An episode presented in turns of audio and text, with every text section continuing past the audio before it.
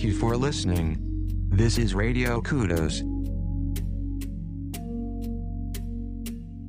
こちらはラジオクドスです。 Sunday Night Live. I'm your bottom dollar baby. I'm strong as a ship.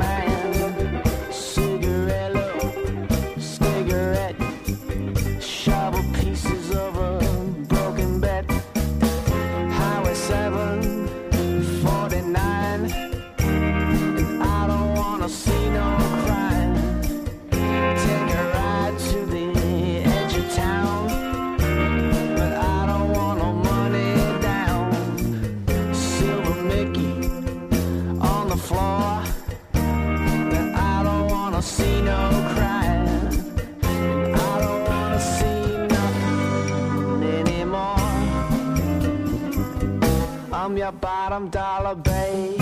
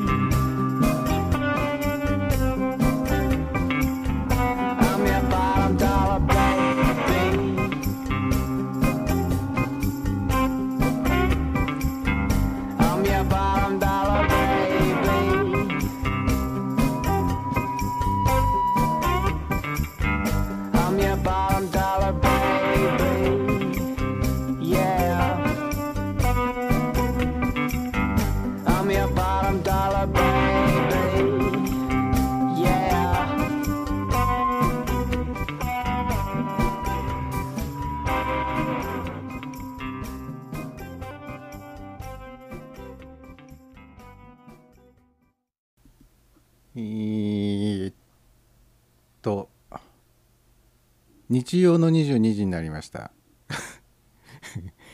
えーラジオクドス 今ラジオクドスが出てきませんでした、えーラジオクドスサンデーナイトライブの時間でございます、えーお相手はヒゲフレディでございます。えー8月最後のサンデーナイトライブということで一応まあ形としては、えー夏を締めくくるみたいな感じの 番組の内容は別に夏を締めくくらないんですけどあの何日か前にツイートしたと思うんですけど今回の「サンデーナイトライブ」は曲の選曲をですね、えー本当はあの別のプレイリストでお送りしようと思ってたんですけどえっといろいろプレイリストを一度に何回分かな4回分5回分ぐらいかな、えー昔ポッドキャストで配信していた10年くらい前の「ポッドセーフシャッフル」という番組のプレイリストをこの配信用に一曲一曲バラすっていう、えー20分ぐらいの音声ファイルでだいたいあの56曲ワンセットになっている音声を1曲ずつにこうばらしていくっていう作業が必要なんですけどね。でまあそれをあの4週分5週分ぐらいを一気に作業するんですけど、まあ、その作業している中で、まあ、あの順番にこう基本的にはね順番に昔配信したやつから順番にこの「サンデーナイトライブ」の中でもお送りしているんですけど今週っていうか次の「サンデーナイトライブ」何かけようかっていうその今の気分に合うかどうかっていうジャッジメントをするわけですね一応。なんとなくですけど。でまあ順番通りに行くと次はこれだなっていうプレイリストを聞いていたらなんか違うなと。このもう一個次のプレイリストの方がなんとなくこう今の季節感というかああ夏ももう終わるのねっていうそういう感じがするなと思って。でまあ実際あと1ヶ月ぐらいはなんだかんだで暑いねっていう日が続くでしょうから、えーまあ、しばらくはちょっとこう不快指数の高い日が続くだろうと。でもまあ一応8月っていうのはね夏の最後の月っていう感じがしますからね。もうあの9月に入っちゃうと初秋初秋っていう言葉ありましたっけ？の一応なんかこう秋の始まりみたいなねことになってますよね。なんとなくこう日本人の季節感としては9月っていうともう秋の入り口っていう感じがしますからね。でまああの良い子の諸君も、えー小学生中学生高校生。まあ大学生の場合は夏休み結構長い学校があったりしますけど。うん学生さんはねあの大体まあ8月いっぱいで夏休みが終わりということで。多分今頃のこの時期っていうのは夏の宿題の追い込み時期に入ってると思いますけどね、えーまあそんなこんなで夏を締めくくるみたいな雰囲気ああ夏はもう終わってしまうのねっていう、えー今年の夏はどうだったかなっていう感じのプレイリストを今日はお送りしようかなと思っております。えーっと、ポッドセーフシャッフルいくつだったかなこれ。えーっとね、ポッドセーフシャッフル18か。あれ ?18 か。はいはいはい。ですね。えー まあ別にいくつでもそんなにね聞いてる人にとっては関係ないって言えば 関係ないんですけどね、えー多分10年ぐらい前にポッドキャストフレディオから配信した、えーポッドセーフの曲でございますがえーまあ本日もいつものようにツイッターの方にラジクドというハッシュタグをつけて、えーツイートしていただくかあこのミクスラーのチャット欄の方に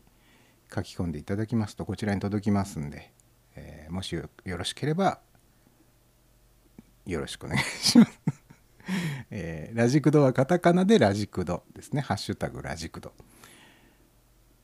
えーこの夏は夏らしいことは何かしたかなってこう振り返ると。一度も泳ぎに行かなかったですしね。よく考えるともう何年も泳いでないような気 がしますけどね。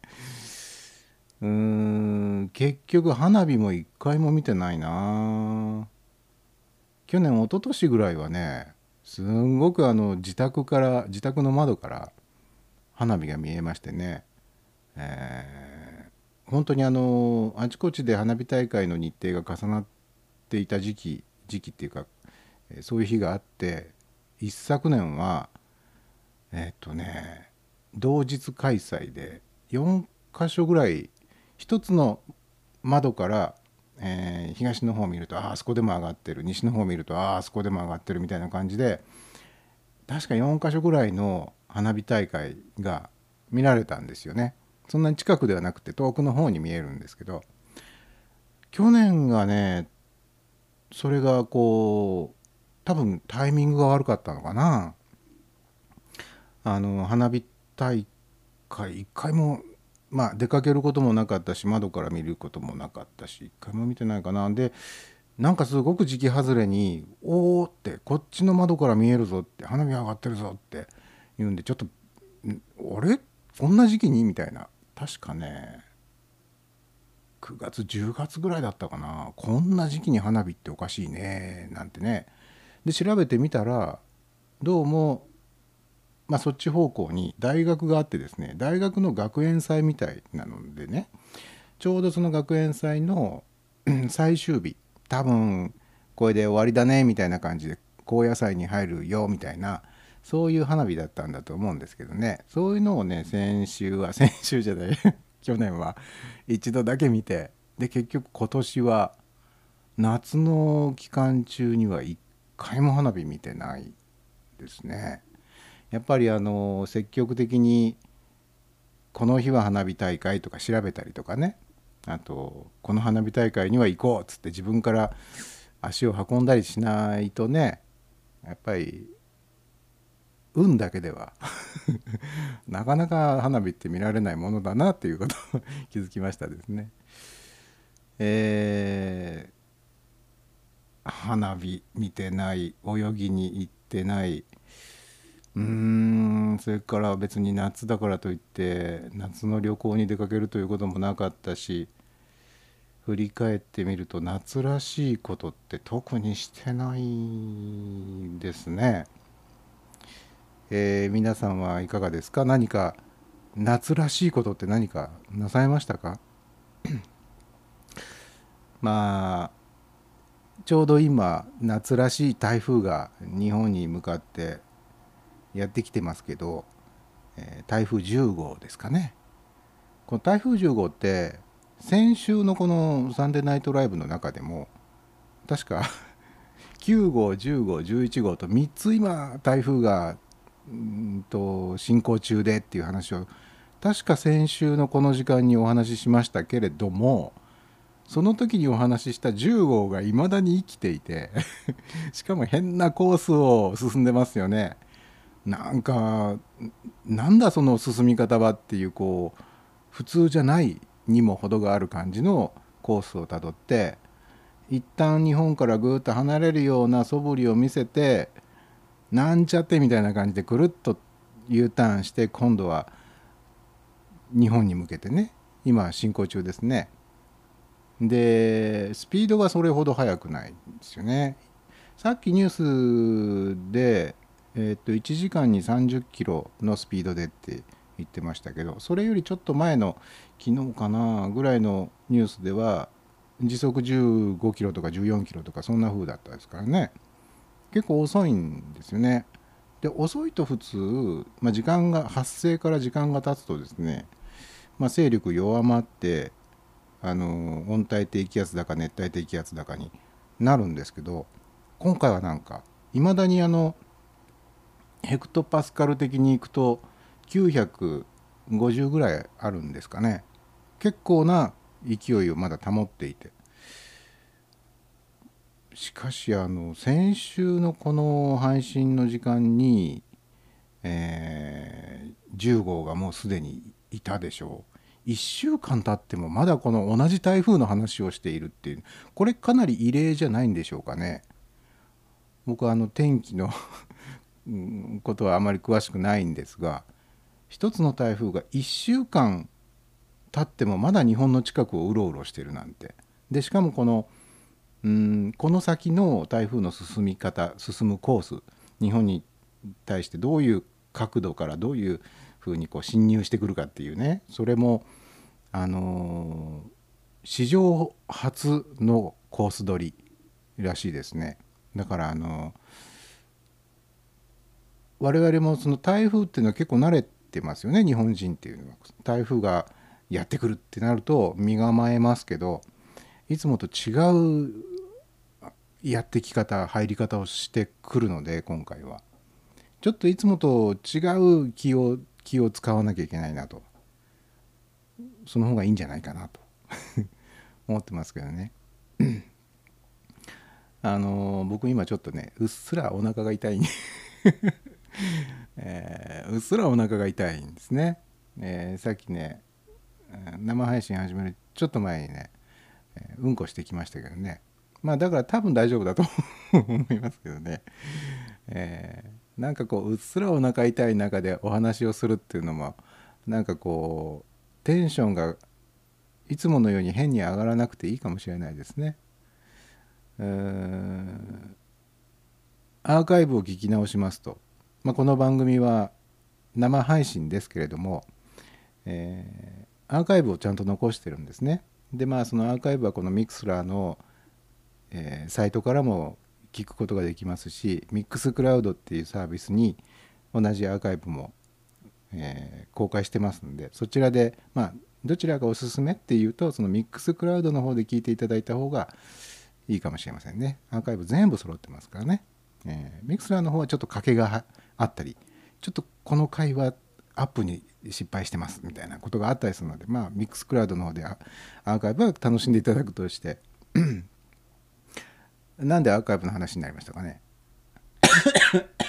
あ失礼しました。あの 毎回こうゲホンゲホン咳込むっていうあのおじいちゃん生配信サンデーナイトライブでございますがえーっとなんでアーカイブの話をしたのかな？えー忘れちゃった。まあいいか。チャット欄の方にえーっと慶次郎さんの方から「本日も酔っぱで参上。でもおほとんど酔いは冷めている」ああそうです。あのー昨日の夜ひろえもさんが、えー異例の日日曜日じゃない土曜配信をなさいましたね。チルニーさんも昨日異例の、えー土曜配信をなさいましたね、えー、ひろかずエモーションさんは通常木曜日に配信なさってるでしょ？でチルニーさんは金曜日担当でしょ？ですがお二方ともあのーちょっとイレギュラーな感じで土曜日に、まあ、季節して連続してねまずはチルニーさんが配信なさってそもう間髪入れず次にひろかずエモーションさんが生を始められましてねちょっとびっくりしました僕は。あのチルニーさんの配信は聞いてたんですけどチルニーさんの配信が終わってああじゃあシャワーでも浴びてくるかと思ってシャワー浴びに行って出てきたらなんかスマートフォンがピッコンポッコンみたいな音を立てててあれなんだろうと思って見たらあヒロカズエモーションさんが配信を始めましたっていう通知が来ていてあららららってあまさかみたいな感じでね、えー昨日は本当あの生三昧な感じで、えー楽しませていただきました。えー、ひろかずエモーションさんは、えっと、9月からはあのー今までみたいに木曜の何時からっていうふうに決めないで、え不定期不定期配信にしますっていうことをおっしゃってましたね。まああのこういう毎週何曜日の何時から必ずやりますっていうのはこれあのやる側としては結構ねあの難しいというか、えー正直その我々プロじゃないのでねアマチュアなのでね別に趣味でやってるだけなんでねこういうこと、うん。時々はなんかこう気分乗らないわみたいなこととかうん。なんかちょっと今そういう感じじゃないっていう。ちょっとテンションどうしても上がらないみたいなこともあるんですよね。で本来はやっぱりこうあ今やりたいって思った時にすぐパッとこうねやるのが多分やる側の都合としては一番いい感じでやれるんですけどね。やっぱり聞いてくださる方のことを考えるとなかなかその配信者の気まぐれにねぴったりとタイミング合わせて今なら聞けるとかねああ今聞けないんだよっていうようなこととか出てきちゃうでしょ？なのでまあ聞く人っていうのはまああの何曜日の何時からって決まってた方が多分聞きやすいかもしれないしあの逆にそのその曜日のその時間帯っていうのは絶対毎週聞けないんだっていう方もいらっしゃるでしょう。なのでまあ難しいところではありますけどね。うん。ただこの生っていうものその昨日のひろやまさんの配信の中でもねあのアーカイブを残す残さないっていう話にねちらっとなりまして。生だからこそ喋れるっていうことがある。だから、えーアーカイブ残すってことを前提にうん配信しちゃうとあの喋れなくなっちゃう。これはちょっとアーカイブ残っちゃうからこれ喋らない方がいいだろうっていうようなことはどうしても出てきちゃう、まあ、それもすごくよくわかるんですよね。なのでね本当にあのどうしようっていう。であの先週の「サンデーナイトライブ」の時にも多分この話したと思うんですけどあの iPhone から僕は今パソコンのミクスラーアプリを使って配信してるんですけど iPhone のミクスラーアプリから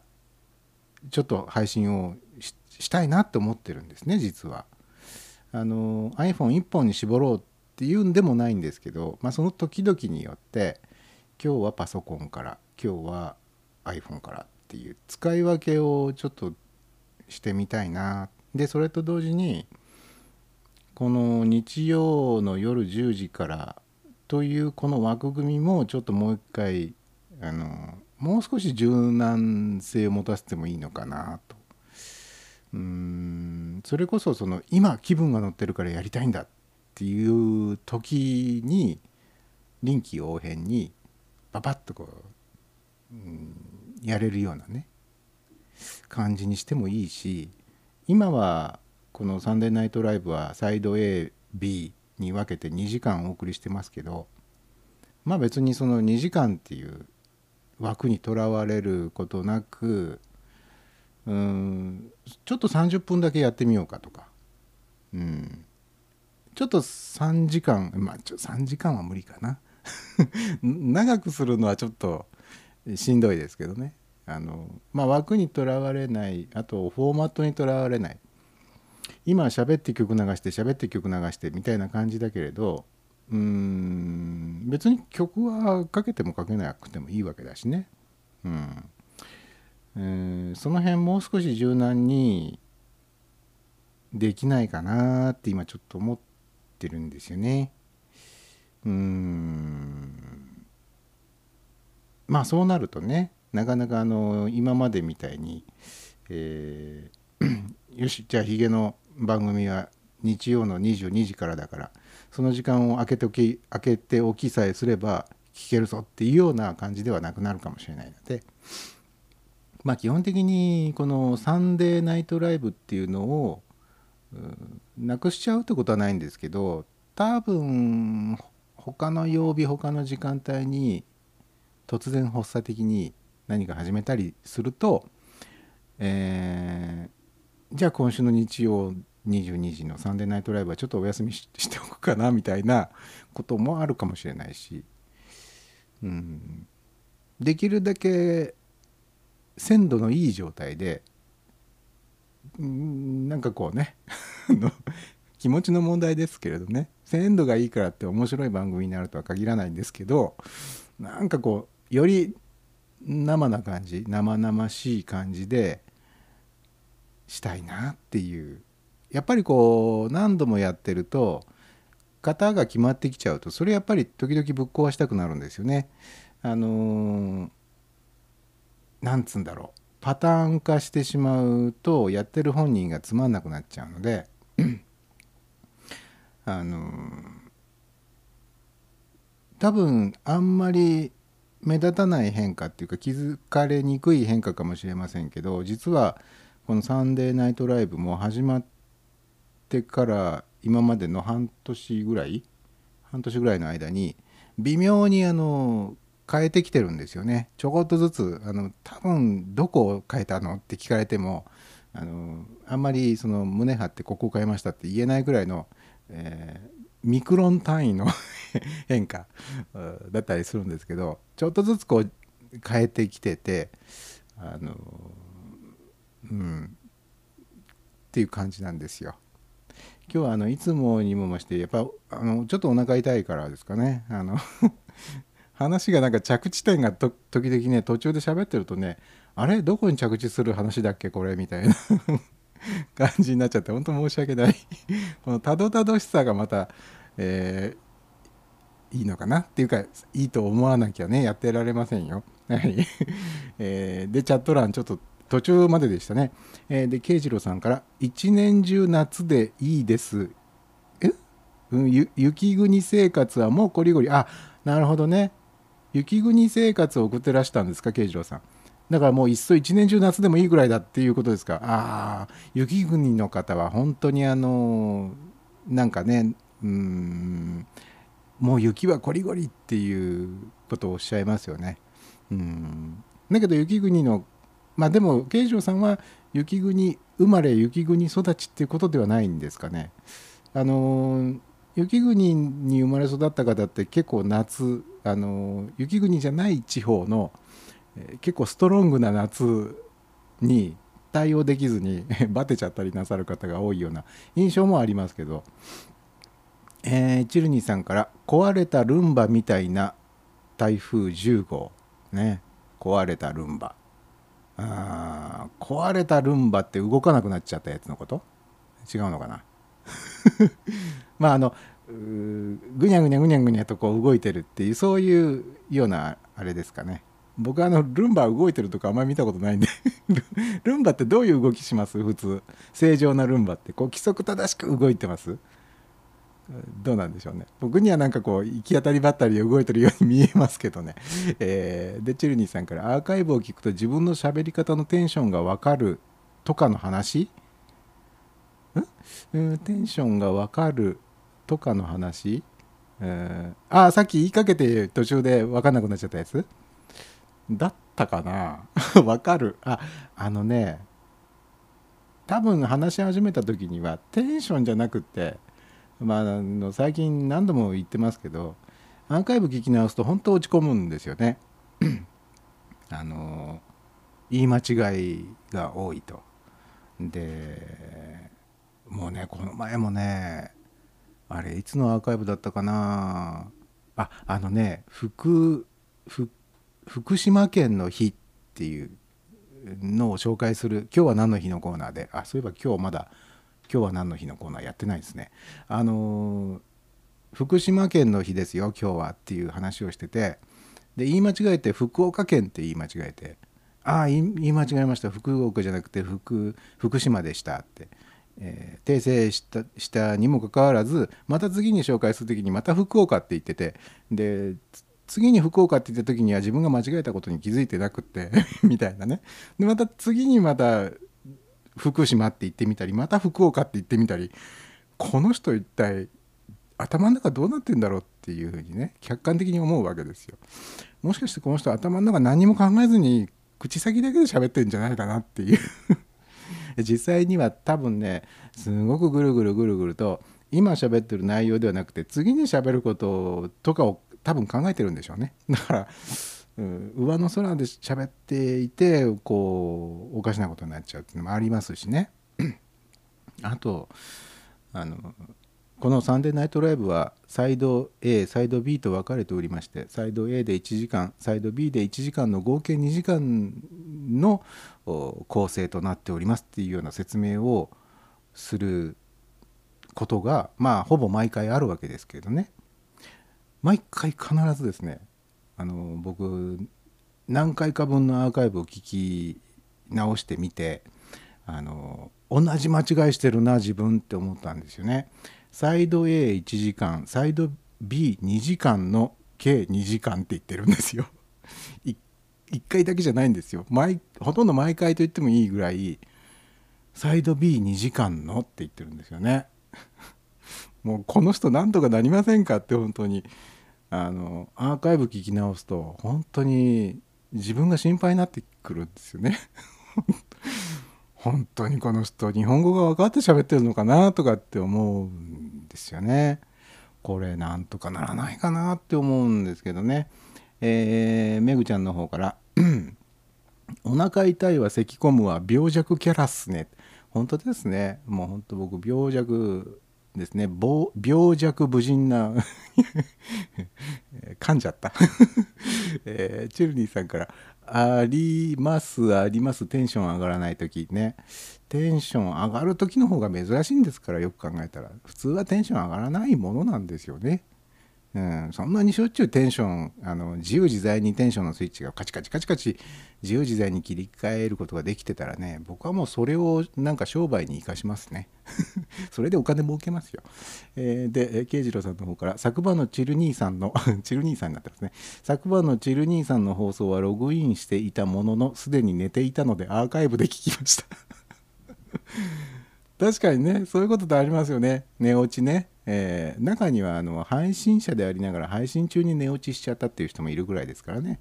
えー、誰とは言いませんけどね、えー、クリアさんの方から「あこんばんは。お腹どうぞお大事に。あ」ありがとうございます。本当にねあのー、でしょうね。こ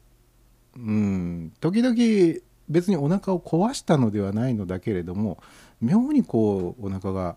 シクシクシクってするなっていう時ってありませんか？ありますよ僕は、えー、虫明かしさんの方から「おはばんはヤコブ病ですか？えな誰？僕？ヤコブ病？僕ヤコブ病ですか？それはな何どんな病気？えー、なんか突然ある日突然顔が草刈りまそうみたいになっちゃうな。病気とかではない。えー、クリアさんの方から次の一曲は吉幾三の雪国かな。えー著作権の関係でねかけられません。いやそういう問題ではなくて。えー チルニーさんの方から脳内修正して聞いているので大丈夫。ああ僕の間違いはね。うんそうですね。そういうあの優しいリスナーの方ばっかりだとね。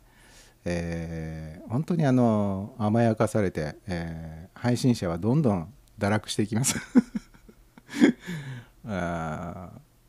まあ、かといってね、あの厳しい愛の鞭みたいなピシピシピシピシ打たれるとそれはそれでへこたれちゃいますしね、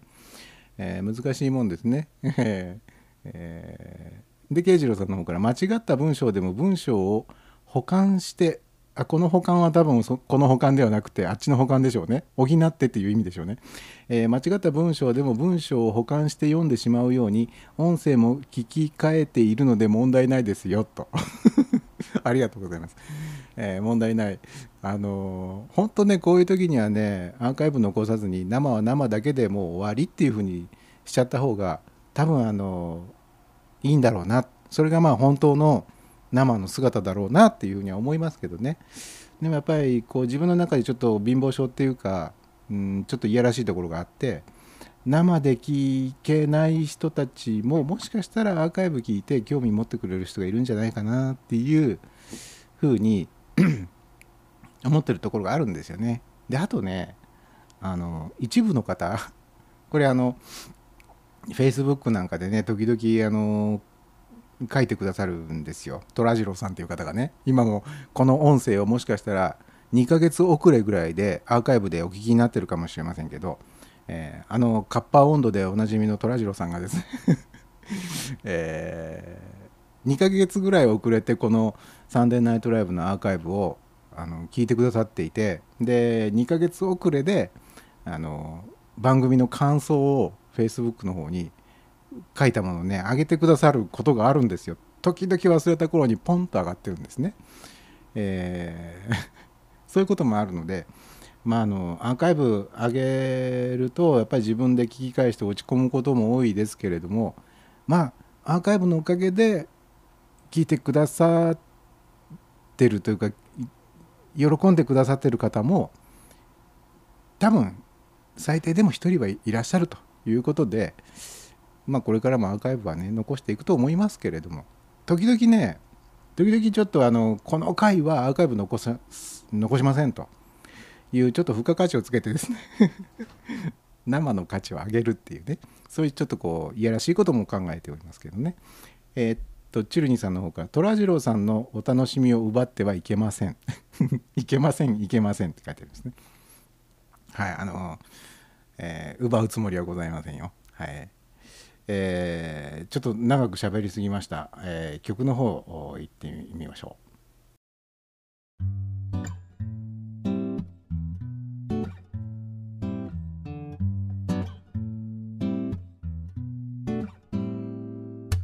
Gonna be alive to the day that I die. Gonna keep on living if it's only to defy the grim reaper. Put him into sleep. I don't want to be buried six feet deep. I just want to keep a hold of my sanity. Said I wanna be a member of a jungleistic family. That's all I really wanna be.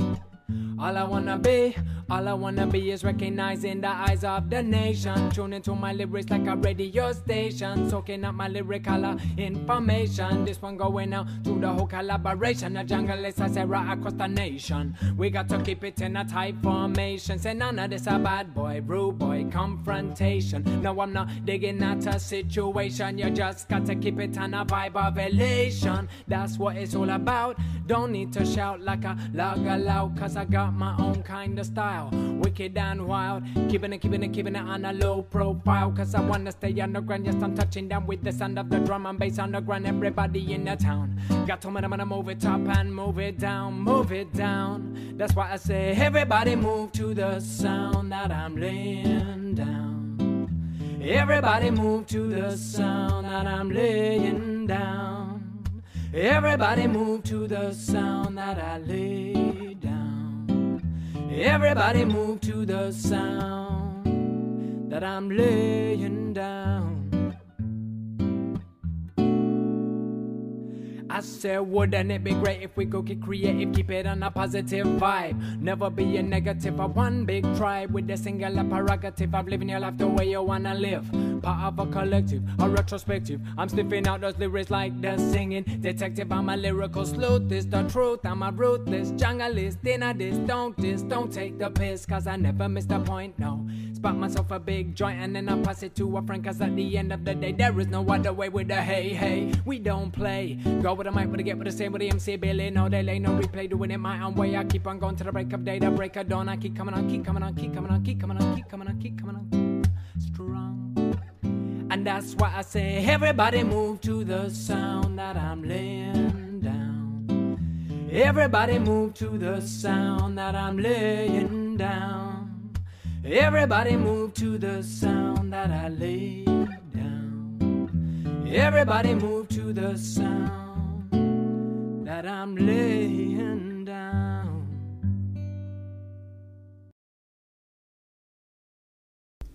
はい、えーちょっと油断しておりましたら曲終わりましたね、えー意外と短い曲でございました、えーさてお待たせいたしました。誰も待ってないかもしれませんが本日のあれですよ、えー今日は何の日のコーナーでございます？本日のあれですよって。えーっとちょっと待ってくださいね。今ね、えー今日は何の日？はい開きました、えー本日は2016年8月28日でございます、えー本日は民放テレビスタートの日だそうです、えー1953年8月28日午前11時20分。日本の民放テレビ第1号の日本テレビが放送を開始した日だそうですね、えーちょうど今日は日本テレビ24時間テレビやってました。もう終わりましたか？僕あのろくに見てなかったんですが。えーとちらっとね太平さんがあの走ってる姿はちらっと見ましたけどね、えーその他はもうほとんど見てない。あの昨日の「ひろかずエモーション」さんの番組でもねあの24時間テレビの話が出てましてね。昔はもうちょっとこういろんなこうこんなことやってったりあんなことやってたりして面白かったねっていうような話もありました。えー 昨日のひろえもさんのご紹介によると24時間テレビ始まったのが1978年でしたっけ？えーというわけで僕が15歳の時ってことになりますね。中学3年の時に始まったんでしょうね。で最初うんと最初の頃の24時間テレビっていうのは僕は結構ね毎年楽しみにしていって毎年見ていったように思うんですよね。でもそういう時期も長くは続かず、えーすぐに見なくなっちゃいましたね。なんか多分どんどん面白くなくなっていっちゃったんでしょうね、えー。であ今日は何の日？戻りますね、えー今日はテレビ CM の日、えー日本民間放送連盟が2005年に制定したそうです、えー1953年のこの日に開始された民放テレビで初のテレビ CM が放送されたと、えーですから民放テレビスタートの日として日本テレビが放送を開始したのが今日ででまあ当然民放ですから CM も流れるわけですよね。なので日本テレビが放送を開始したあ当日テレビ CM というものも初めて放送されたというわけでございます、えーでは日本で初めて放送されたテレビ CM はどんなものだったかというとですね日本初の CM っていうのは服部時計店の午前午前じゃないや服部時計店の正午の時報だった。正午の時報時報って今民放で時報ってないですもんね。NHK ぐらいしか時報って放送しませんよね。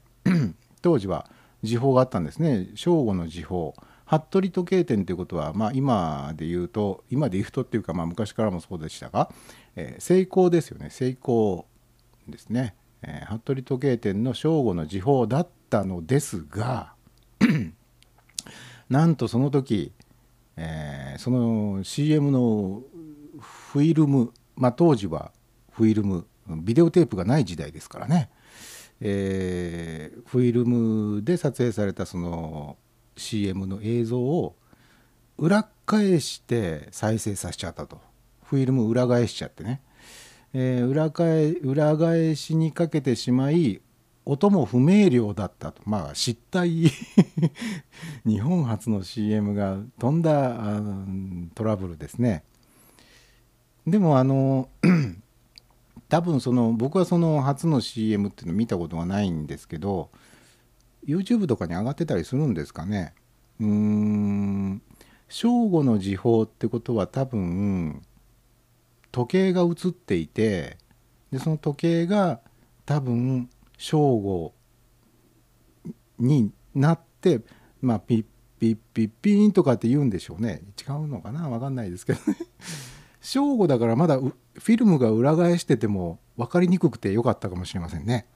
これがあの正午ではない時間正午と、6時以外だったらねアナログ時計ですからね多分当時のことですから。正午と6時以外だったらこうフィルムが逆転しちゃうと例えば3時が9時になっちゃったりとかね。あの1時が11時になっちゃったりとかこうなんじゃこれはっていう話になっちゃいますけどまだ正午でよかったなっていう ふうには思いますけどね、えーそして本日はバイオリンの日、え1880年のこの日東京深川の三味線職人松永定次郎という人が国産バイオリンの第1号を完成させたと。1880年。何時代でしょうね。国産初のバイオリンどんな音がしたのかな。ちょっと興味深いところですが、えーさらに興味深いのが、えーバイオリンを三味線職人が作ったっていうところがまたこれ面白い。まあ同じ弦楽器ではありますけどね。うーん。その第1号のバイオリンは現存していたりしないんですかね。もしまだ残っていたりあとそのバイオリンを演奏している映像とかね音とかがあったらちょっと聞いてみたい気がしますけれどもね、えーそして今日は気象予報士の日、えー1994年のこの日第1回の気象予報士国家試験が行われた、えーその第1回の試験合格率18%かなりの狭き門的なね。まあよく聞きますね。あの気象予報士の試験って結構難しいよっていう。まあさすがにあの最初のうちはねなかなかあの何度受けても受からないなんていう話がありましたけど最近はどうなんでしょうね。合格率何パーセントぐらいになったんでしょう、えーもう最初からある程度難しいよっていうことは分かった上で挑戦する人がほとんどでしょうから。まあ多分合格率は上がってるんだと思うんですけど結構あの理数化系の頭脳が必要となるみたいなことは聞いたことがありますんでね。僕は多分気象予報士には向いてない。ちょっと計算しなきゃいけないとかそんなことになるとね。あダメだこりゃと。僕だったらちょっとやめとこうかなっていう感じになると思いますが、えー今日は何の日、えー民放テレビスタートの日。テレビ CM の日。バイオリンの日、えー気象予報士の日と、えーそんなところですかね今日は。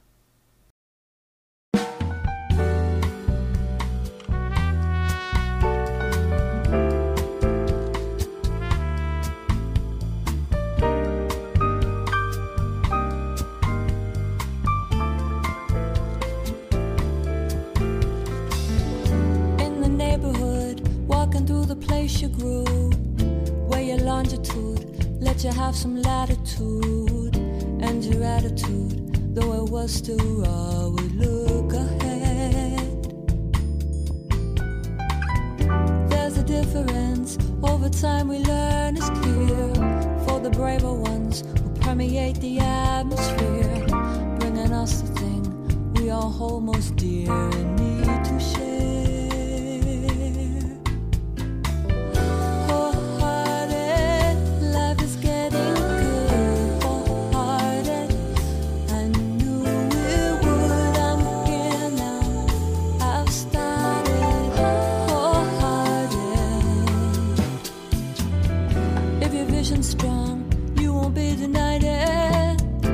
Best to close your eyes before you try and find it. Then it's no surprise what you do believe is what you get. In the interim, everybody prays for love.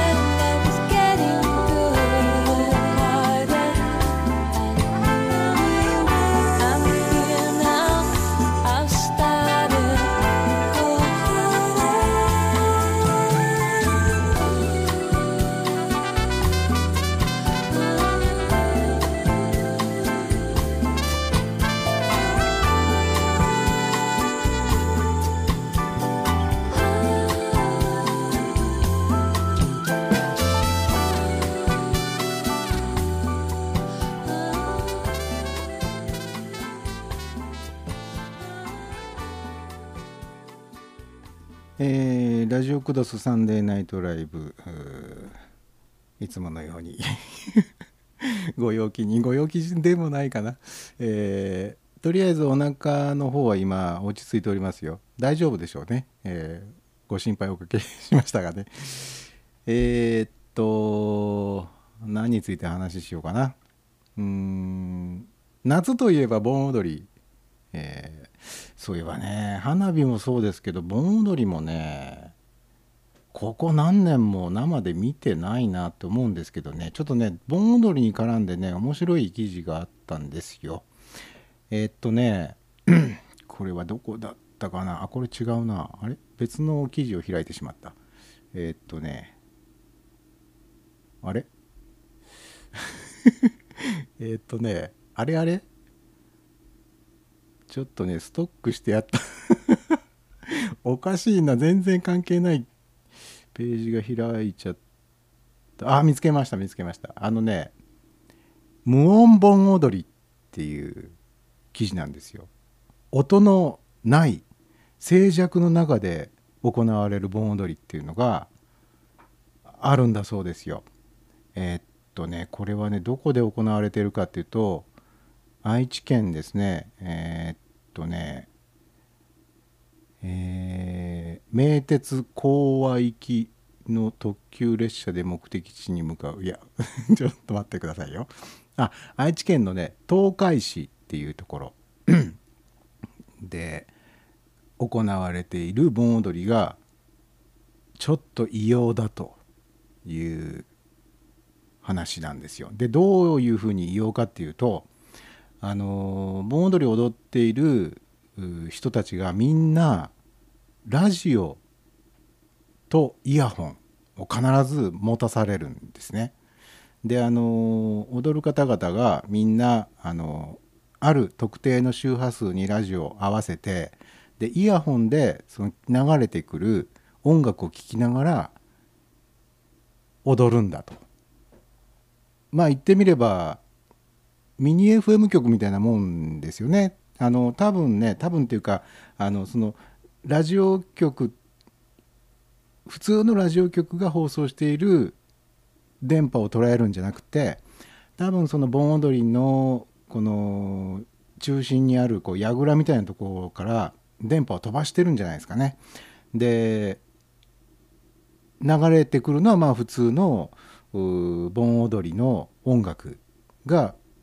流れてるんだと思うんですけれどもそれをその普通スピーカーとかでその辺にこう鳴らして盆踊りって踊るでしょ？でもそれだと近隣の住人からうるさいと。盆踊りぐらいいいじゃないかと思いますけどやっぱりこう最近はいろいろとねあのブーブー言う人が多いでしょ？なので盆踊りのあの音楽うるさいからどうにかしてくれっていうような苦情があったらしいんですけどじゃあっていうことでちょっと実験的に、えー電波で飛ばしてそれをイヤホンで聞いて踊ってくださいよという試みを始めたらしいんですよね。あサイド A あと5分で終わりです。えーでね、えー、と今年から始まったわけじゃなくってもうね何年もやってるこれはねもう何年あえっ、とねえ34年前からこういう試みがもう始まってるらしいんですよね。なのでその盆踊りを見に行った人はとても不気味だと。音が全然その辺りに流れてないのにあのおばちゃんとか子供たちが踊ってるわけですよね。まるであのゾンビみたい。な まあこれちょっと見てみたいな興味はあるんでちょっと見てみたいなとは思うんですけど、えーあ虫赤さんの方から「えーっとブーブーブーブー」って何これ？ブーブーブー。なんかノイズが乗ってます？なんだろう。ブーブーブーブーって2回書き込みがチャット欄にあります。これ何でしょう。えーまあ続けますね。でねあのーこれが面白いのはあのー例えばその盆踊りって輪を作って踊りますよね。でその輪のね外側内側って例えば二重に輪を作って盆踊りが開かれていると、えー踊ってるという場合に外側の人はこの周波数で音を聞いてください。内側で踊る人はえーん？虫明石さん。ブーブー言う人代表です。ブーブー言う人？虫明石さん？うん。なんだろう。ええ続けますね。であのどこまで話しました？あそうそう。あの外側で踊ってる人はこの周波数に合わせてください。内側で踊ってる人はこっちの周波数に合わせてくださいっていうふうに周波数を複数設けるんですよね。で、えー周波数ごとに流れる曲が違うと。なので例えば外側ではあのーおばおばあちゃんたちがあのなんとか温度みたいなので踊っているのに内側にいる子どもたちは例えば踊るポンポコリンとかの 曲を聴きながら踊ってるみたいなことが行われてるみたいな結構それ面白い試みですよね。あのまあもともとあのミニ FM 局みたいなもののあの電波って、えー電波が飛ぶ距離ってたかが知れてるんですよね。僕が昔やってた頃ミニ FM 局やってた頃でも何にもこう障害物がない場所でもまあ 100m 届きゃいいところだろうっていうぐらいの電波の強さしか、えーまあ、電波法で許されてなかったんで それ以上の強い電波飛ばしちゃったりするともうそれあの海賊放送になっちゃうっていうね、えー感じだったんですけどまああの盆踊りですからねあの 100m も電波飛ばなくても平気なわけですよ。えーまあせいぜいその半径、え、30メートル40メートル届けばね別に事足りるわけですからね。だからまあそういうミニ FM 的なものの使い方としてはかなり斬新というかおおその手があったかっていう感じはするんですよね。でまた外側の輪と内側の輪で全然別の音楽を聴いて踊っているってなんかこうポリリズムな感じがね しませんか？なんかこうね、ちょっとこうプログレッシブな感じがね、えーしますよね、えーなんかこう外側の音楽は、えー例えばまあ4拍子、えー内側の音楽が3拍子だとしてね。でまああの4小節に1回ピタッと合うみたいなね。そのなんかこう、えーバラバラの動きをしているようだけども時々ピタッと合う瞬間があるみたいなそういうのがあってもねまた面白い演出につながるんじゃないかなと。あ、えーサイド映画あと40 40秒ぐらいで終わりです、えーこのサイド A が終わりますとサイド B が始まります。けれども一旦切れちゃうんですね。なのであのパソコンで聞いてくださっている方はこのままの状態でしばらくお待ちください、えー自動的に再生されます、えースマートフォンなど のアプリで 聞いてくださっている方は また変虫がえー一回あのアプリをアクティブにして、えーください、えというわけで、えーサイド B もぜひ、お聞きくださいませ、えではサイド A はここまでということでございます。ではまたね。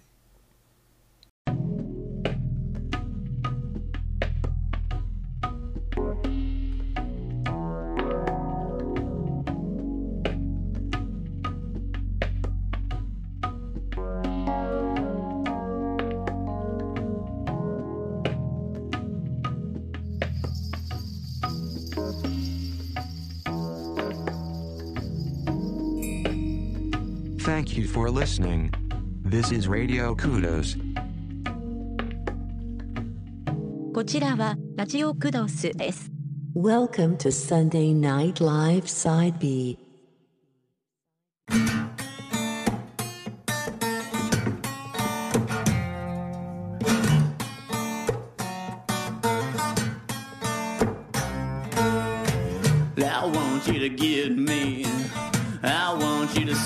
in my head. Well, I'm sure you'll get the message. God, yeah,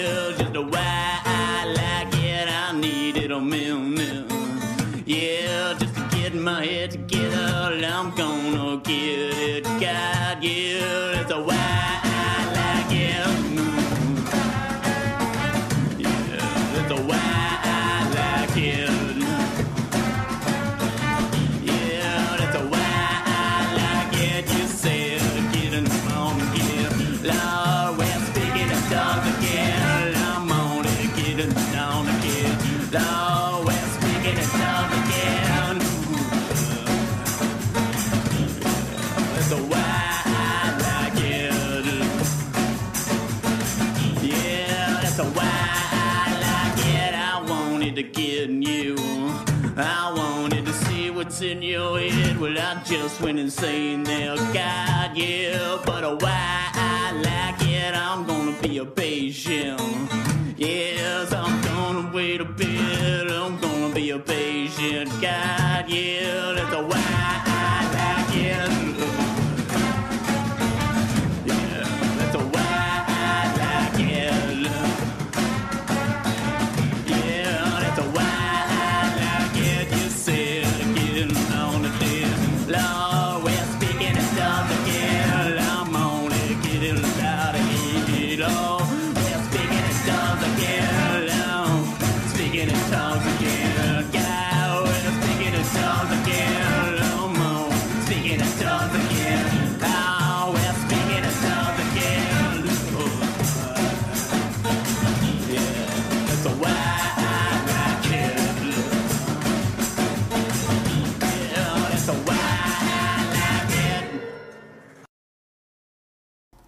はい、えー、サンデーナイトライブサイド B が始まりました。えーっと、チャット欄の方に、慶次郎さんの方から、バイオリンの件調べてみたら、その子孫の方がまだバイオリン作りをしていた。あ、さっきのあれですか。三味線職人の方が作ったバイオリンが日本のバイオリン第1号だったって、あのニュースの、あれですね、子孫の方が、結局あの子孫の方は三味線ではなくバイオリンの道の方に進んだってことで なんでしょうかね。いまだに三味線とバイオリン両方作ってますよっていうんだったらこれは面白いですけどね。なんかこう どっちもいけるよっていうそのかっこいい感じがねしますけどね、えーでチルニーさんの方から「サイレント盆踊りの動画見てみたいな」うんそうですね。僕はあの動画も見てみたいですけど一回ちょっと生でねこの様子を見てみたい気もしますね。愛知県なのでまあ行こうと思えばね、まあ、今年はもうやってないのかもしれないけど来年ぐらいだったらねちゃんと調べて何月何日に盆踊りあれやるよっていうことが分かればね見に行くこともできるでしょうからね。ちょっとこのどのくらいこう不気味なのかどのくらい意外と不気味ではないのか、えー見てみたい気はしますね。チルニさんの方から YouTube にありますね。あ動画が上がってましたか。あーじゃあちょっとねまずは YouTube で。まあでも YouTube で見てもねただ音楽が流れてないだけの盆踊りですからねどうなんでしょうね。うん。いやでも面白いもんですね、虫明かさんの方から昨日 KUBO 久保っていう三味線を弾く男の子のアニメ映画を見てきました。あーえ？そういうアニメをアメリカで上映中なんですか？久保ほー三味線を弾く男の子のアニメ映画ってすごいですね。へえどうでした？面白かったですか？うーんなるほどね。さて今日のヒゲフレディはちょっと一味違うな。あのー自分でもなんかこうあいまいちだなって感じがねちょっとしますね。多分ねこれね台風のせいですね。台風10号のせいだと思いますね。あの気圧の変化を多分ね僕の肉体が察知してるんでしょうね。あのいつも以上に、えー頭の回転が遅い。あくまでもいつもと比べてっていう話ですよ。人様と比べてっていう意味じゃないですよ。あの当社費当社費ですよ。うん。あの人様と比べれば僕は頭の回転遅いことはもう自覚しておりますがいつも以上に遅いなっていうのを今日はちょっとね実感しております。えーやっぱりね気圧の変化っていうのは人間の体まあ人間だけではなくて、えーいろんなものに影響を与えるでしょうからね。今日はあの久しぶりに湯船に浸かったんですよ。やっぱり夏の時期っていうのはどうしてもシャワーで済ませることが多いんですけどなんとなくこう時々こう体調をリセットしたいななんて思ったりすると、えお風呂に入らなきゃお風呂にちゃんと浸からなければって思うんですよね。で久しぶりに今日湯船に浸かってみてなんかね自分のこう肩のあたりがねなんかヒヤーとしてるんですよ。肩までちゃんと湯に浸かってるんだけど湯に浸かって初めて気づく肩の冷えみたいなあ肩冷えてたかもしれないと思ってあのやっぱ夏っていうのは外に出れば暑いですけど屋内に入ると冷房が効いてたりしてやっぱ体が大変でしょ？対応するのが。暑い涼しい暑い涼しいっていうのに対応するの。大変だしね。やっぱり冷えを溜め込んでしまう季節だっていうような話をよく聞くんですけどやっぱりね熱いお湯に浸かってみて初めて気づくことってあるんだなっていうふうにね思いました。あのーこれはね本当にどうなんでしょう。あそういえば冷房の話がありましたね。あのき去年あたりからかな2年ぐらい前からかなあのエアコンはいちいちをオンにしたりオフにしたりするよりも、えーつけっぱなしにしちゃった方が電気代かからないよっていうような話をね、えー聞いてたんですよね。でうんあそういうものなのかと思って、えーでもちょっと自分で試してみる勇気がないなかったんですよね。もし自分で試してみてすんごい電気代が請求されちゃったりするとちょっと嫌だなって 言うんでねでまあ折衷案というかその間を取って例えばその去年までだったらもう暑くてかなわんともうエアコンつけないと辛抱たまらんっていうところまで頑張ってエアコン我慢してでもうたまらんっていう段になって初めてエアコンのスイッチを入れるようにしてたんですけど今年はそれだとねあの建物自体がもうあ温まっちゃっててで気温も高くなっている状態から設定温度にまで頑張ってエアコンがこう温度を下げようとするとその段階っていうかそのタイミングっていうかその最初のスイッチ入れた最初の何分か何時間か分かりませんけど最初の時にものすごい電力を使うんだっていう話を聞いてたんで だったら、まあ、24時間つけっぱなしっていうのを試す勇気はないけれども、えーせめてもう辛抱できんっていうぐらいまで我慢するんじゃなくってあそろそろこのままでいくと暑くなってきそうだなっていうタイミングでエアコンのスイッチを入れることにしようじゃないかというふうにちょっと考え方変えてですね今年の夏はそういう使い方をしております。えーまあ寝る時っていうのはエアコンつけたまま寝ちゃうと本当に体調悪くなっちゃうので寝る時はやっぱり切りたいんですよね。うん、でまあ朝汗まみれになって 寝苦しかったとかっつって目覚ましたり、まあ、朝になる前夜中にねもうこれたまらんっつって、えー汗びしょで目覚めてエアコンのスイッチ入れるとかっていうこともまあありましたけどねまあそういうエアコンの使い方をしてみて、えーまあ、次の電気代の請求がどのくらいになるのかな去年と比べて、えーどのくらい安くなってるのかそれとも高くなっているのか、まあ、あのエアコンの稼働時間だけを考えると明らかに去年よりも稼働時間は長くなってるはずなんですよね。だけどその24時間稼働した方が安くなるよっていうその理屈から言えば、まあ、24時間ではないけれども多少、えー去年よりも稼働時間が長くなっていても電気代は下がってなきゃいけないんで、えー下がっててくれるといいなと思いながらね、えー次の電気代の請求が届くのを待っている状態でございますよ。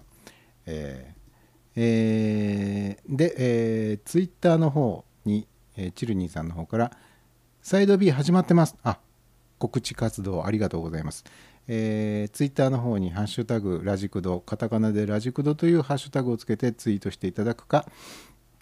このミクセラーのサイトにありますチャット欄に書き込んでいただきますとこちらに届きますんで、えーぜひともよろしくお願いいたします。でねこのエアコンつけっぱなしに関してあのダイキンというメーカーありますよねエアコンのメーカーとして有名なねダイキンがこのエアコンつけっぱなしにした時の電気料金に関する実験をやったと。で実際のところあの噂は噂というかまああの説は正しいのかどうなのかというね、えーことについて一応ダイキンなりのうー結果を、えーこれはねどういう実験だ？ああのねまず朝の9時から夜の23時までつけっぱなしにしたエアコンと30分間隔でオンオフを繰り返したエアコンの消費電力を比較したと、えーその結果えー日中9時から18時は30分間であればエアコンをつけっぱなしにする方が消費電力は少なくなった。これちょっと意味が分かりません。30分であればっていうのがね。で、えー次に9時から23時までつけっぱなしにしたエアコンと外出時にオフにしたエアコンの消費電力を比較。外出時というのは昼間に外出したっていうことですよね多分ね。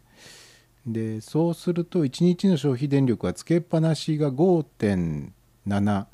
キロワットアワーに対しこまめに入れたり切ったりを繰り返した場合が4.4キロワットアワー。ということでつけっぱなしの方が高かったと。電気代にすると約35円高くなっちゃったとで 結局お得なエアコンの使い方はってなるとこれは環境によって大きく左右されるのでどんな時にも当てはまるというわけではないが実験結果を参考にエアコンつけっぱなしとこまめに入り切りを上手に使い分けましょうと。えーその上手っていうのがまたどこが上どうすることが上手なのかがよく分かりませんがまあつけっぱなしにしとけばもう何でもかんでも安くななるよというわけではないみたいですね。うーんということのようですよ。これ実際あのエアコンつけっぱなしにしてます安くなりましたっていう方いらっしゃいます？うーんね結局電気料金が安くなるっていうことはつまりは消費電力も少なくなるってことですよね。だとしたらお金の問題だけではなくってその電力を消費する量をもし減らせるんだったらまあその方がねエコロジー的観点から言ってもまあいいとは思うんですがダイキンさんの実験によるとつけっぱなしがいいとは言い切れないと。なんだかな？じゃあ僕のこの今年やってるこのエアコン実験どうなるんだろう？ちょっと怖いな。でもあの比較しようと思ってもですね、うん、例えば去年の8月はこれだけの電気代でした。今年はこれだけでした。っていう単純比較ができないんですよね。去年の夏は例えば涼しかったけど今年の夏はもう猛暑が続いたねなんていう気候的なね違いがあったりするでしょだから単純比較できないところがこれかなり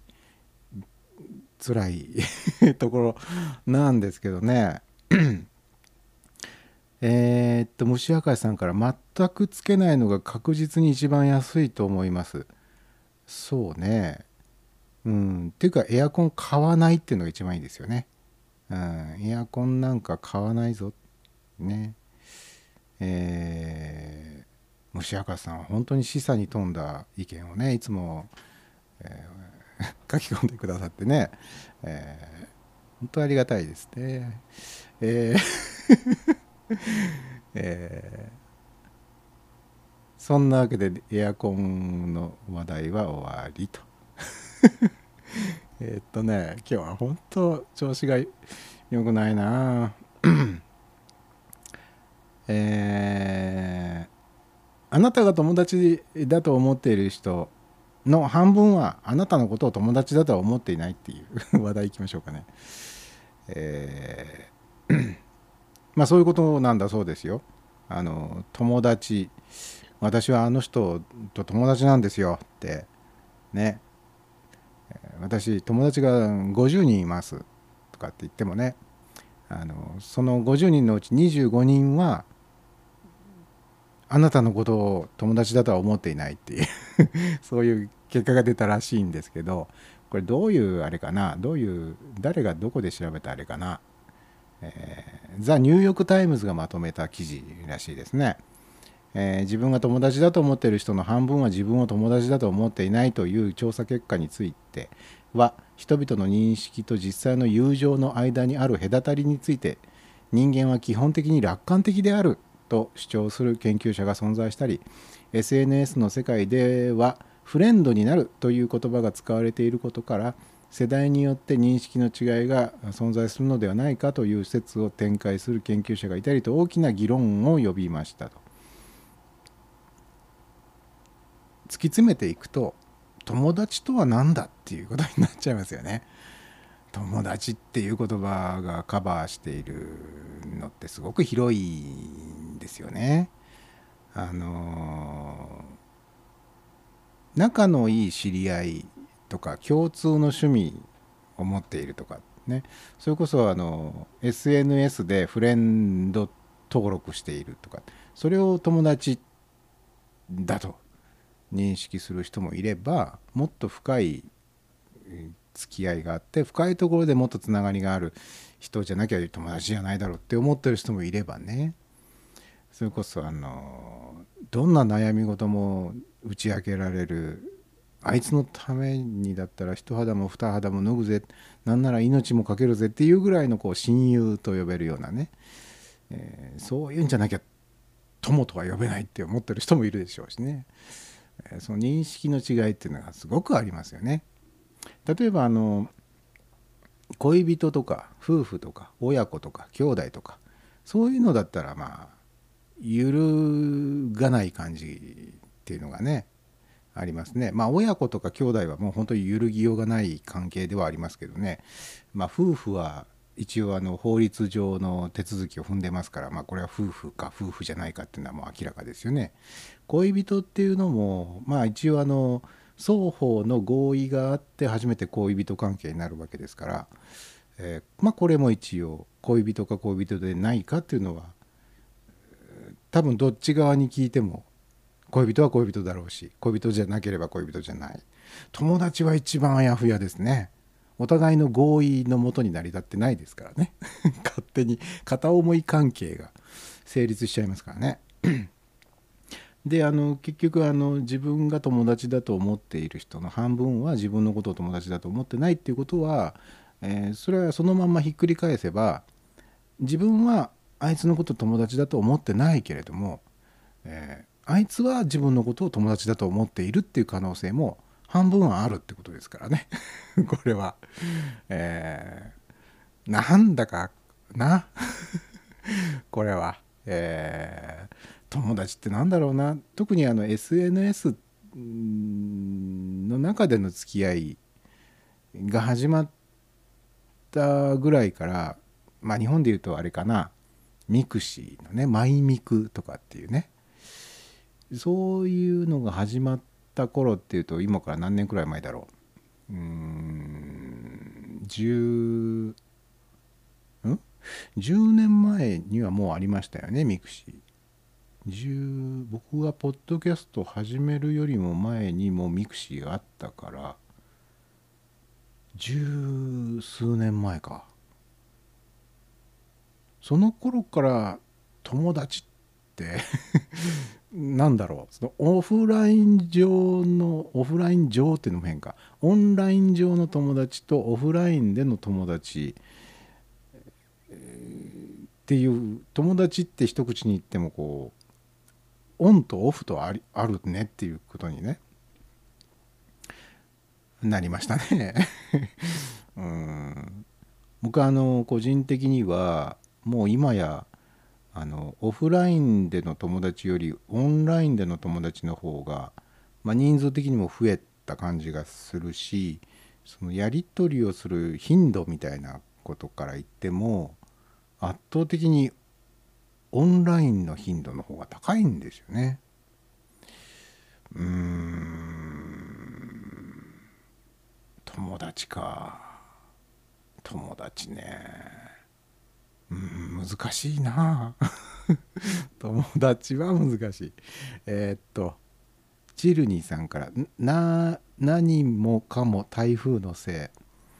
えーもう何もかも台風のせいですよ、えーもうね。えー、虫明かしさんの方から「ありがとうございます」あどういたしまして。えっと何に対するありがとうございますなんでしょうね。あの今日はあの昼間に虫明かしさんが 生をやってらっしゃいましたね。あのミクスラーで。僕はあのちょっと、えー作業をしながら耳だけ聞いていてチャット欄にろくに書き込むこともなくあっていうか全然書き込まずに、えー聞いていたんですけれどもその中で、えー、ヒゲさんがチャットを紹介しながら番組を進行するのが下手だっていう 話をなさっていてね。で実際にあの虫明さんがあミクスラーで配信をなさっていて、えーあやっぱりこの配信しながらチャット欄をうまくこう拾い上げながら番組を進行するっていうのは難しいわこりゃとおっしゃってました。ね分かったでしょ？あの何が難しいかっていうとあの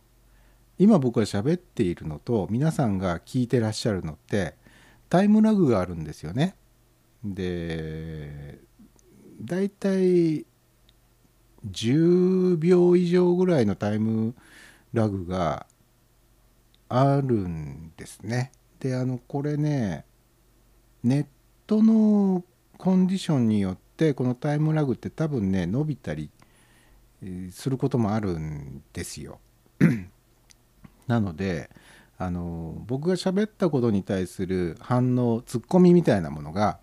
リアルタイムでポンポンと返ってくるんだったらあの常にチャット欄目光らせておけば、えーすぐさまこのツッコミに対してね僕もリアクションしたり、えー拾い上げたりできるんですけど時間差でツッコミが届くと何に対するツッコミなのかが もう全然わからなくなっちゃうしあの絶えずチャット欄に目光らせながら喋ってないので あの、えーしばらくチャットのメッセージ寝かせておいて、えーパッと読むと、えー例えば今の虫川さんの「ありがとうございます」っていう書き込みも7分前の書き込みなんで 何に対してお礼をおっしゃってるのかがわからないっていうようなことがね普通に起こるわけですね。まあ、この辺は本当お許しください。うーん難しいですねチャット欄の書き込みを上手にすくい上げながら、えー番組をこう転がしていくっていうのは本当難しいんですよ。えーさっきのねブーブーブーブーっていうのもね よく分かりませんでしたからね。えーそんなわけでございましてね。えー失恋直後の失失恋した直後は彼氏ができやすいの法則について えっとねちょっと待ってくださいね。ページがなかなか開かないな。今日ちょっとネットのスピード遅いのかな、えちゃんとこれ音声届いてます？僕の音声。うーん。失恋直後は彼氏ができやすいの法則って本当？という記事でございますね、えーこれはね共同通信が出している記事ですね、えー心理学的に失恋直後は自己評価が下がるため自分を認めてくれる異性に惹かれやすいとされています。失恋して彼氏がすぐにできた人はなんと約7割。はいと答えた人は知り合いと付き合うケースが多いらしい。あはいと答えてるのは、えー失恋してすぐに彼氏ができましたかっていう問いに対してはいと答えた人ね。の場合は知り合いと付き合うケースが多いらしいですと、えー恋愛をしてとてもあ恋愛じゃないや。失恋をして これも台風のせい、えー失恋をしてとても落ち込んでいる人は新しい恋でまた一歩踏み出してみてはどうですかっていう記事。これ共同通信が出している記事なんですけどね。まあまあ多分そういうあるでしょうね。失恋直後の彼女に、えー例えば男の側から見ればね 失恋で落ち込んでいる女性っていうのはあ今がチャンスだって思うかもしれません今だったら彼女に近づいていきやすいぞみたいな そういう作戦的な部分でのあれはあるでしょうね。でしかもこの記事にあるようにその彼女が振られた多分失恋って書いてあるだけで振ったのか振られたのかが分かりませんけどあの自分に対する自己評価が下がるって書いてあるってことは多分振ったんじゃなくて振られたってことなんじゃないでしょうかね。振ったんだったら別に自己評価って下がらないんじゃないかなと思うんで振られた女性っていうのは自己評価が下がっているからうーんチャンス 男から見ればねチャンスっていう話になるのかもしれないですね。えーこれは振った場合はどうなんだろう？振った場合も失恋は失恋ですよね多分ね。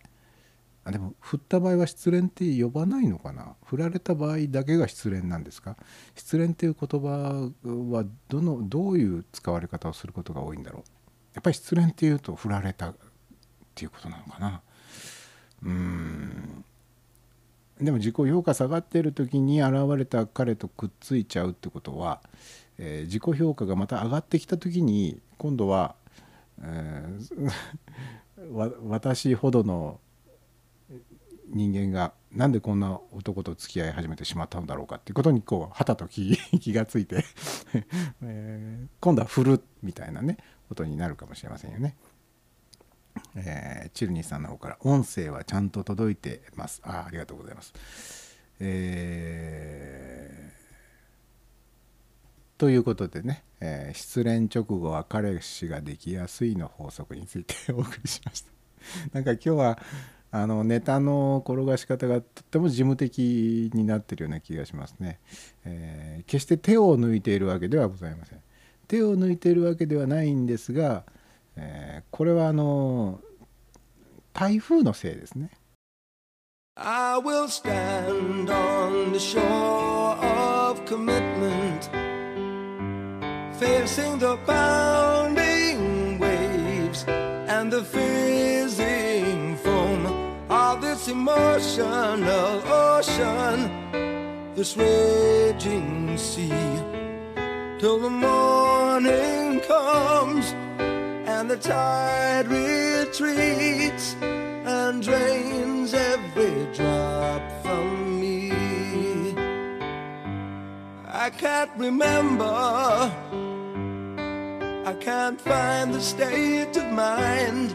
I can't be the man you left behind, but I will love you all the time that we're apart, and I'll always keep you in my heart. I'll remember the pledge that I made. So I'll stand edge being flayed. When will you come to solve and remind me? I will stand on the shore of commitment, facing the pounding waves and the fizzing foam of this emotional ocean, this raging sea, till the morning comes and the tide retreats and drains every drop from me. The earth moves, the sand seeps through my toes, undermines me, redefines me as it flows. But I still love you. I cry into the whistling wind, who twists and mocks my words as they begin. I cling to the promise we made. And I know that our love will be saved, or I am nothing. Come home and remind. I will stand on the shore of commitment, facing the pounding waves and the fizzing foam of this emotional ocean, this raging sea, till the morning comes and the tide retreats and drains every drop from me. The storm rages on, though the night is cool and calm. From here to eternity is where my body wants to be. If I'm steadfast, we'll come to no harm and turn this quicksand to land we can build on.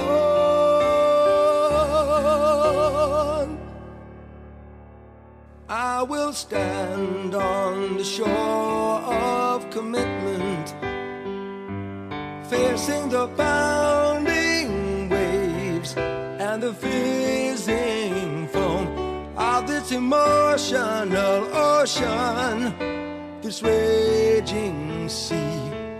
till the night is gone and a new day breaks quells the tempest that temptation makes.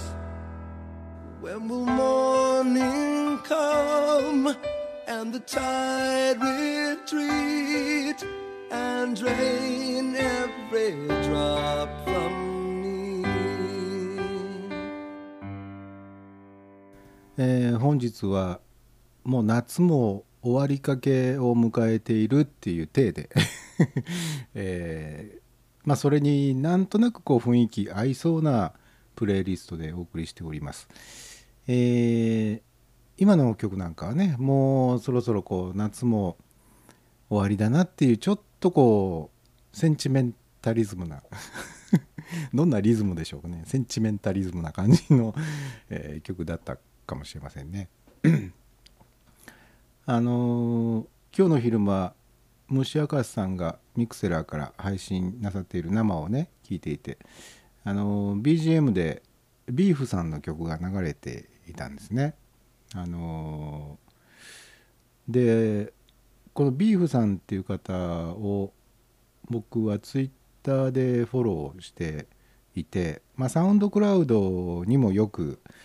えー自作の曲をアップなさってるんで、えーサウンドクラウドの方もフォローしてるんですけどね。あのビーフさんが前もうずいぶん前ですけどねツイッターにうーんとねちょっと気になるというかああそうなんだって思うようなツイートなさっていてね、えーどういうツイートだったかっていうとうんいつも知り合いが一人もいなくなった地球をイメージして曲を作っている。というツイートをなさっていてこれがなんか妙にねはあそうなんだっていうふうに思ってあのまあすかさずそのツイートをお気に入りに入れたんですけどね。あの知り合いが一人もいなくなった地球をイメージして曲を作る。あのまあ僕はあの曲を作ったりとかは今はしてませんけどもこうやってあの配信行為を行ってるんでこれ誰に向けてこれをやってるんだろうっていうことはまあ常々思うわけですね。であの11年前にポッドキャストを始めた頃も、まあ、よくあのうちの番組には同じポッドキャスターの方をゲストに招いてインタビューをさせてもらうっていうことが多かったのでうんまあそういうお話になることもあるんですよね。まあ、それはあの番組になって配信されている場合もあるし、まあ、そこの部分カットしちゃって、えー収録の前後の雑談の時にそういう話をしたりとかっていうことも、えーあったんですけど一体僕らは誰に向けてやってるんだろうねっていうような誰に向けて喋ってるんだろうっていうような話をすることがあってあのまあこれはあの人によってかなり違うんですよねスタンスが。あの自分の知り合いに向けてなんかその自分のすごく近くにいる人に向けてパーソナルなものとしてこういうことをやってるっていう人とそうじゃなくて、えーっていうかそれとは全く逆にむしろ自分がリアルで知っている人には聞かれたくないとその外側にいる全然知らない人に向けてやってるんだっていう人もいるんですよね。まあ、自分はどうかっていうと 自分は両方別にあの自分の近くの人が聞いても別に構わないし、えーそれからもう全然自分のことを知らない人がその音声配信をきっかけに自分のことを知ってくれたらいいなとか思ったりね、まあ、それはあのポッドキャストの配信だけじゃなくてえブログを書いたりする時にも一体これ自分は誰に向けて何のためにやってるんだろうとかっていう考えた時にねうん常に思うんですよね。一体これ誰なんでやってるんだこういうことをと。あのもう10年以上こういうようなことをやっていていまだになんでやってるんだろうな誰に向けてるんだろうなってていうことは思うんですよね。だから曲を作っている人が知り合いが一人もいなくなった地球というものをイメージして曲を作っている。これはなんかこう自分がやってることとこう重ねた時にかなりなんつうんだろう、うん、甘えが許されない感じですかね。あの僕はあなた知ってます。あなたも僕のこと知ってるでしょっていうある種のこう慣れ合いみたいなものの中でものを作るんじゃなくて、えー孤立無縁な感じのところに自分をあえて置いてでなんかまあ発信するというか。うん。別にやらなくていいことをね あえてやってるわけですからね。うーん。これは奥深い。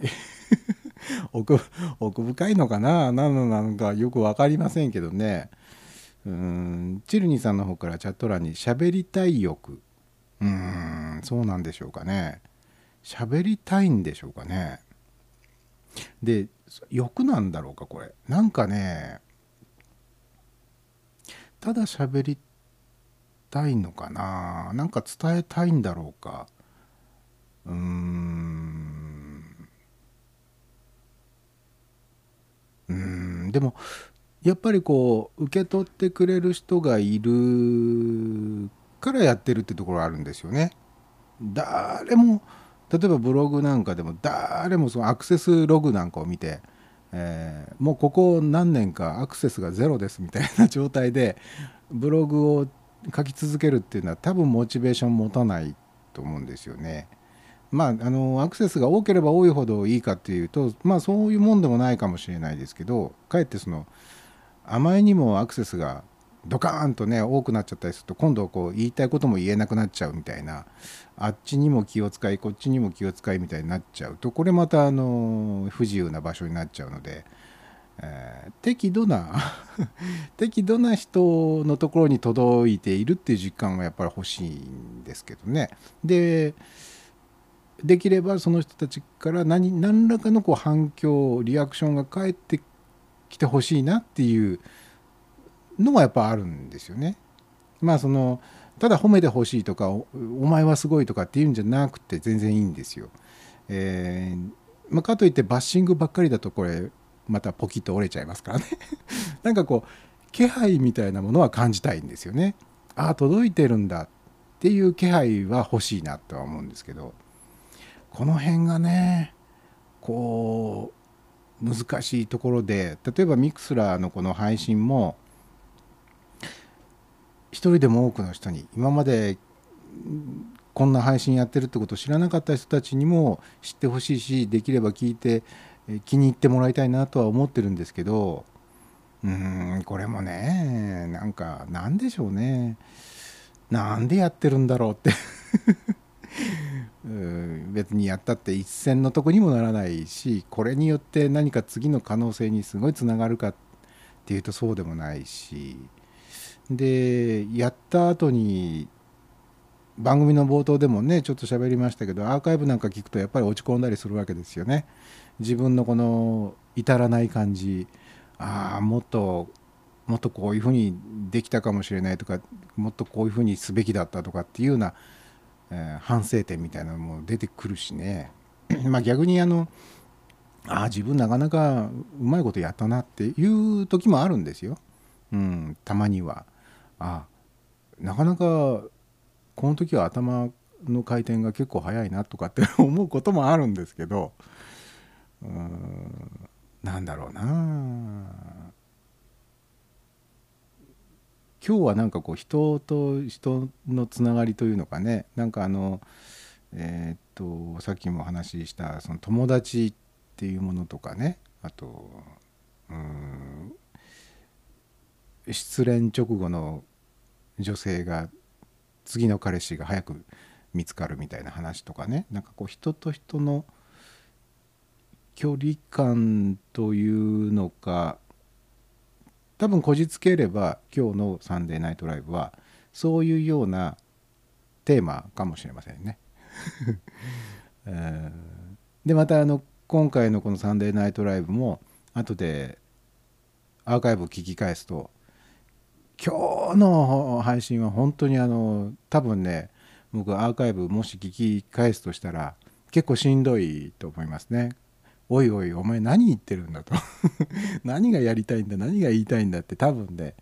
えー落ち込む感じの配信になってるんじゃないかなと。もうこう喋りながら分かりますもんね。あダメだな今日はって。台風のせいなんですけどね全部ね。本当今日台風が近づいててよかったなっていう台風のせいにできるからっていう意味でね えーまあ、だからといって台風万歳とは言いませんよ。あの本当にあの勢力の大きな台風がね近づいてきてますんで皆さん本当に気をつけていただきたいというふうには思っておりますが、えークリアさんの方から文字で伝える人声で伝える人、えー文字を読みたい時間声を聞きたい時間。ああなるほどね。あそうですね。僕もうーんある時は文字で伝えある時は声で伝えある時は写真で伝えというようなことをまあ懲りもせずずっとやってますけどね。うんまあこの分でいくとあこれはもうやめようかなとかあれはもうやめようかなとかっていうのはこの分でいくとなさそうなんですよね。多分やってて面白いんでしょうね。何らか喜びみたいなものがあって充実感って言えるかどうか分かんないけど。うん。やってない自分よりもやってる自分の方が多分いい感じだと思うんですよ。すごくアバウトな表現であれですけど。うん。そうね。ただ僕ずっとあのブログやってたりしてでまあブログ始めてポッドキャストを始め、まあ、ほとんど同じ時期と言ってもいいけれどもわずかにブログの方が先に始めてて1年後ぐらいにポッドキャストを始めたんですけど あの文字で伝えられることと声じゃないと伝えられないことっていうのはすごく自覚があってあの、まあ、僕の場合には文章を書くっていうことがあまり得意ではないんでしょうね多分ね。その割には昔のブログなんか読むと結構いっぱい書いてたりしますけどあポッドキャスト始めた後はやっぱり声の方が伝えやすいなっていう。もともとあの私はこれが言いたいのです。なぜならばこうでこうでこうでってすごくあの理論的になってないものをそのまんまざっくりとなんとなくの雰囲気でこれ伝わってくれたらなみたいな感じで相手にこう伝えようとする時にはやっぱり文章文字よりも声の方が絶対情報量が多いんですよね。うんと思ってるんですよ。多分ニュアンス伝えるんだったら文字よりも声だな。といううん自覚があるのでやっぱりこういう音声配信はやっぱりやめられないのかな。えーでねあフォルダーさんとお読みするのかな？はじめましてこんばんはお邪魔いたします。あどうもはじめまして、えーようこそ、えーこんなことをね毎週やっておりますんでもしよろしければ来週からもお聞きいただければと思います。えー今日の配信はあと10分11分ぐらいで終わっちゃいますけれどもどうか最後までお楽しみいただければと思います。えーでクリアさんから「声はフォント書体」あーうまいことをおっしゃいますね。なるほどね。まあ文字といってもこれはゴシックなのか明朝なのかね、えー MS ゴシックなのか 丸文字なのか、霊書体なのか単コインなのか、えー教科書体なのか、えー丸ゴシックなのかまあいろいろな書体がありますからねその書体によって雰囲気っていうのはやっぱりね、えー変わってくるものでしょうね。まあそうそういう意味ではブログなんかも本来は書体をその都度変えられるといいですね。うん、このブログの記事はこれは明朝だなと。これはやっぱりあの長谷トッポだな長谷 トッポって言っても分かんないですかね。あのうん、っていうようなね、うんその時の気分とかその記事の内容によってフォントが変えられたりするような時代がまあ多分そのうち来るんでしょう。ねすでにまあできるようになっていますけどねあのウェブフォントなんか使ってね、まあ、できるようにはなってるんですけどまあそれあんまり活用なさってる方は今のところそんなに僕はお見かけしたことはないんですけどね。えーでクリアさんの方から、えー OLDRR イコールフォルさんです。あクリアさんのお知り合いの方ですか？あフォルさんとお読みするんですね。あじゃあ覚えておきます。フォルさんはじめましてどうもよろしくお願いします。ヒゲフレディでございます。えー 今日は本当ねいつにも増して取り留めなくうん喋っちゃったなっていう なんかちょっとこううーん台風だなっていう 感じがしますけどね、えー今日はね曲の方がその行く夏を惜しむような感じのラインナップでちょっとお送りしようと思っていて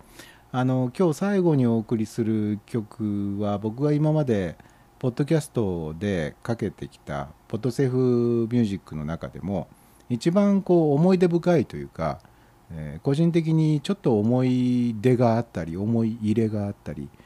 えーという曲を最後にかけようと思っているのであの普段だといつもね本当にあのああもうあと配信の残り時間が10秒切りましたとかっつってもう最後ドタバタになって、えーさようならみたいな感じでね、えーしょっちゅうあの音が途中でプツッと切れちゃったりしてたみたいなそんなバタバタなエンディングが続いてましたけど今日は最後の曲はちゃんとね最後の曲として聴いていただきたいなと 思ったもんですからあの僕の配信としては本当久しぶりにトークで終わるんじゃなくて曲で終わらせたいと。皆さんでは、えーまた来週最後の曲はこの曲ですっていう感じで曲を丸々1曲聴いていただいてそのまま終わりっていう形にね今日は持っていきたいなと思っております、えーうまくいくんでしょうか？残り時間がこれねえー曲一曲流すうん時間がちゃんと残せるのかっていうね。あのちょっとあのうっかりすると本当喋りすぎちゃってああいけねえみたいなことによくなっちゃうのでこれは本当今日は気をつけようと思っております。まあ今日はもうあとねこれ喋りたいなとかあれ喋りたいなとかあんまりもう話題残ってないので 大丈夫だとは思いますけどね。えーまあ本当はもう一つぐらいネタをネタを披露というか話題をご紹介して終わろうかなと思ってましたけどまあこれ来週以降でいいかな、うん、来週以降に回します。あどうでした？今日の配信。なんかね僕としては本当にあのえー今日の配信で初めてサンデーナイトライブを知ったと、えー今日の配信初めて聞きましたっていう方がもしいらっしゃったらあのー申し訳なかった。こんなこんな配信でよかったのかなってちょっと悔いが残ったりする配信だったりもするんですけどね、えーできれば、えーこれにめげず来週からも聞いていただけたらなと。であと番組の前半サイド A にもちょっとお話ししましたけど iPhone からの配信をちょっとやっていきたいなと思ってます。このサンデーナイトライブのレギュラーの配信とはまたちょっと別のラインナップで、えー日曜日ではないんでこの22時からの2時間っていうこの時間割もうちょっと度外視して、えー昨日向いた時にあ今からやりたいって思った時に、うんやっていこうかなって思ってますんであのとりあえず今から始めますよっていう 告知はできるだけあのギリギリになってらないようにギリギリではない感じで告知できればいいなと思ってますんで、えー、ツイッターにラジオクドスの公式アカウントがありますんで、えー通知をするとしたらそちらで通知をしますんでもしよろしければツイッターの方のラジオクドスの公式アカウントをフォローして、えーいただけるといいかなと。あとこのミクスラーのアカウントをお持ちのリスナーの方はこのミクスラーの方でもこのフレディオをフォローしていただきますと配信が始まると同時に、えー配信が始まりましたよっていう通知が多分ね、えー届くと思います。えーっとねあでもスマホのアプリの方に通知が届くのかな。スマホの方にもミクスラーのアプリを入れておいていただけると より確実に通知が受け取れると思いますのでもしよろしければ、えーあっちもこっちもよろしくお願いいたします、えーそんなわけで、えー今日はちょっとおしゃべりを早めに店じまいさせていただきます、えー台風近づいておりますんで、え皆さんできる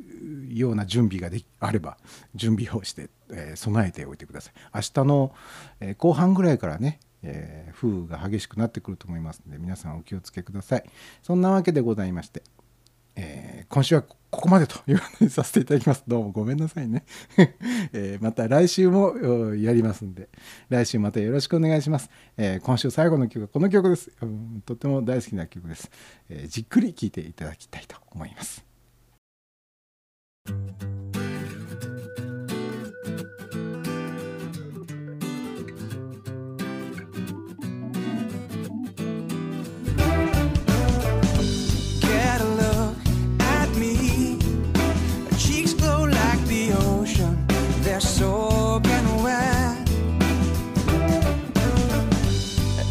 Time that we break up, it's a